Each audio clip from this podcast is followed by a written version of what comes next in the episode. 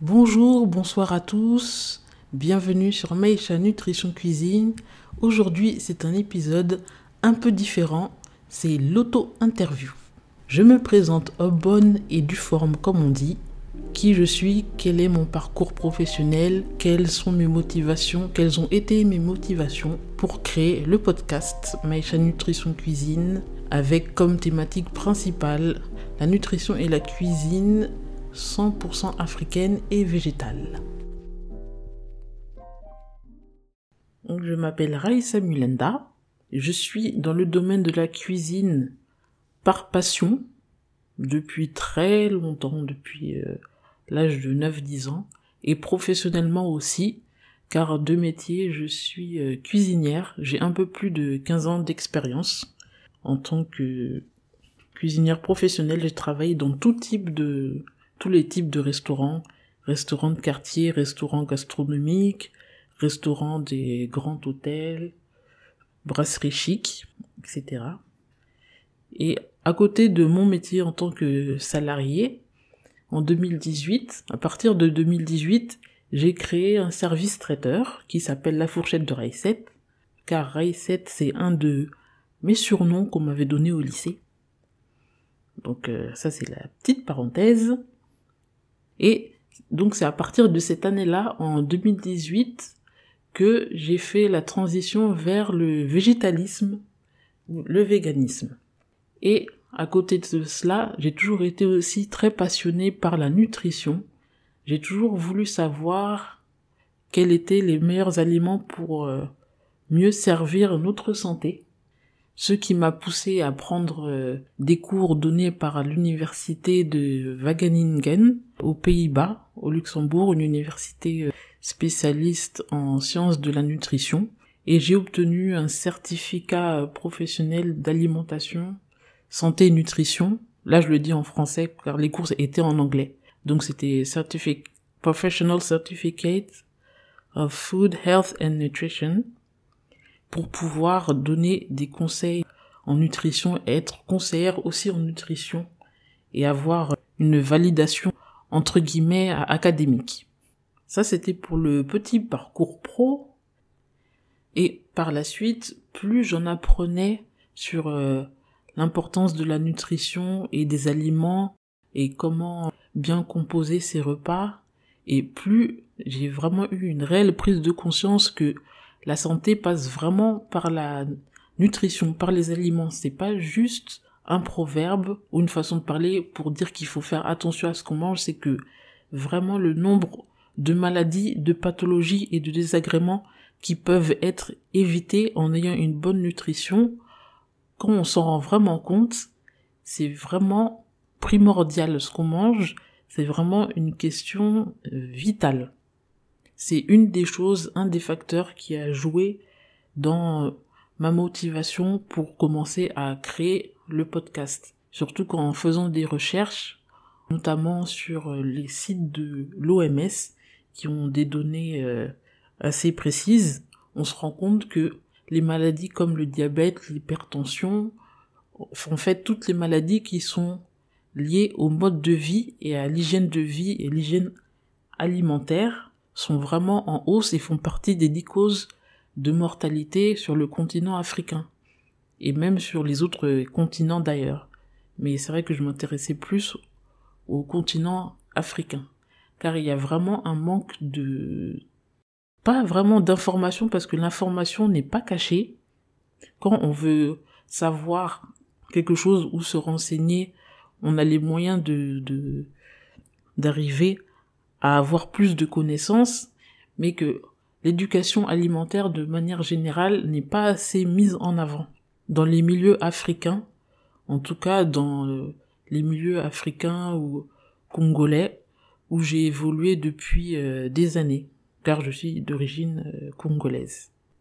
On prend souvent beaucoup de choses comme une fatalité, les maladies qu'il y a de famille, comme par exemple l'hypertension, ou le diabète, les problèmes liés euh, pour le côté féminin pour les femmes à l'utérus ou à partir d'un certain âge pour les hommes avoir de la prostate, alors que tout ça est totalement évitable et c'est une question de vraiment d'éducation alimentaire.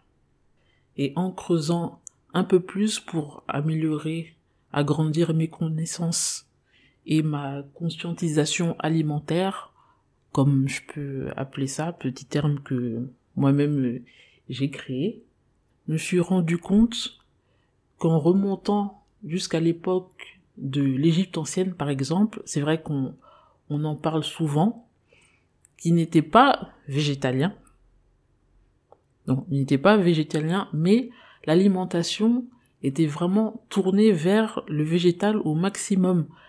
L'alimentation animale, les protéines animales étaient vraiment euh, très réduites et dans certains cas très précis, soit dans un cadre euh, de pratiques spirituelles ou religieuses, ou alors dans des événements exceptionnels.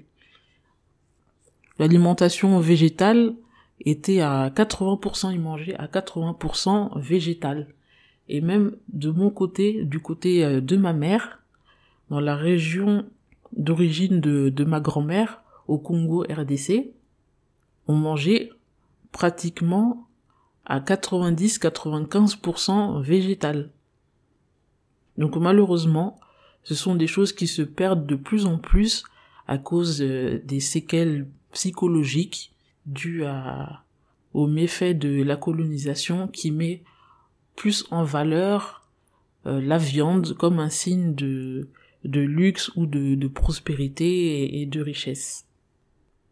Donc ça, ça fait partie des, des premières raisons, motivation pour euh, faire un podcast et il y a eu aussi euh, le facteur euh, aidant, les conditions sanitaires qui ont fait que forcément les restaurants étaient ceux qui étaient en premier fermés. Et moi, travaillant dans les restaurants et à côté de ça, en faisant des événements pour mon business personnel en tant que traiteur, donc j'ai j'ai dû tout arrêter. Et donc, comme ayant déjà fait une intervention radio l'année dernière, une personne aussi m'avait fait une suggestion par rapport à un podcast. Je me suis dit, pourquoi ne pas utiliser mes connaissances et mes compétences pour faire un podcast et pouvoir partager tout ce que je sais et pouvoir apporter vraiment un plus à la communauté noire. Et j'ai trouvé que le format de podcast était vraiment très adapté pour moi car je pouvais le faire aussi à partir de chez moi. Et je me suis dit vraiment que il fallait que je fasse un podcast pour parler de la nutrition, de l'importance de la nutrition et de la cuisine africaine végétale, car pour moi c'est pas possible qu'il y ait encore des personnes qui tombent malades et qui meurent et qu'il y ait des familles entières qui soient impactées par des maladies qui sont totalement évitables juste en faisant des changements d'hygiène de vie et des changements alimentaires. Et mon but aussi donc avec ce podcast, c'est de pouvoir mettre en valeur les produits africains, fruits, légumes, etc., tous les végétaux, et pouvoir mettre en avant leur côté nutritionnel, leur importance nutritionnelle pour pouvoir composer des repas aux saveurs africaines qu'on aime bien, qu'on apprécie, et totalement végétal et équilibré. Mon but avec ce podcast n'est pas de suivre une nouvelle tendance ou d'introduire une nouvelle pratique dans le domaine euh, africain afrodescendant. Afrodescendant, euh, je comprends aussi euh, toutes les îles des Caraïbes, mais plutôt de retrouver les racines africaines qui constituent la vraie identité gastronomique qui est tournée vers le végétal. Voilà pour la genèse et la naissance de Maïcha Nutrition Cuisine. Maïcha, pourquoi j'ai choisi ce nom, j'explique.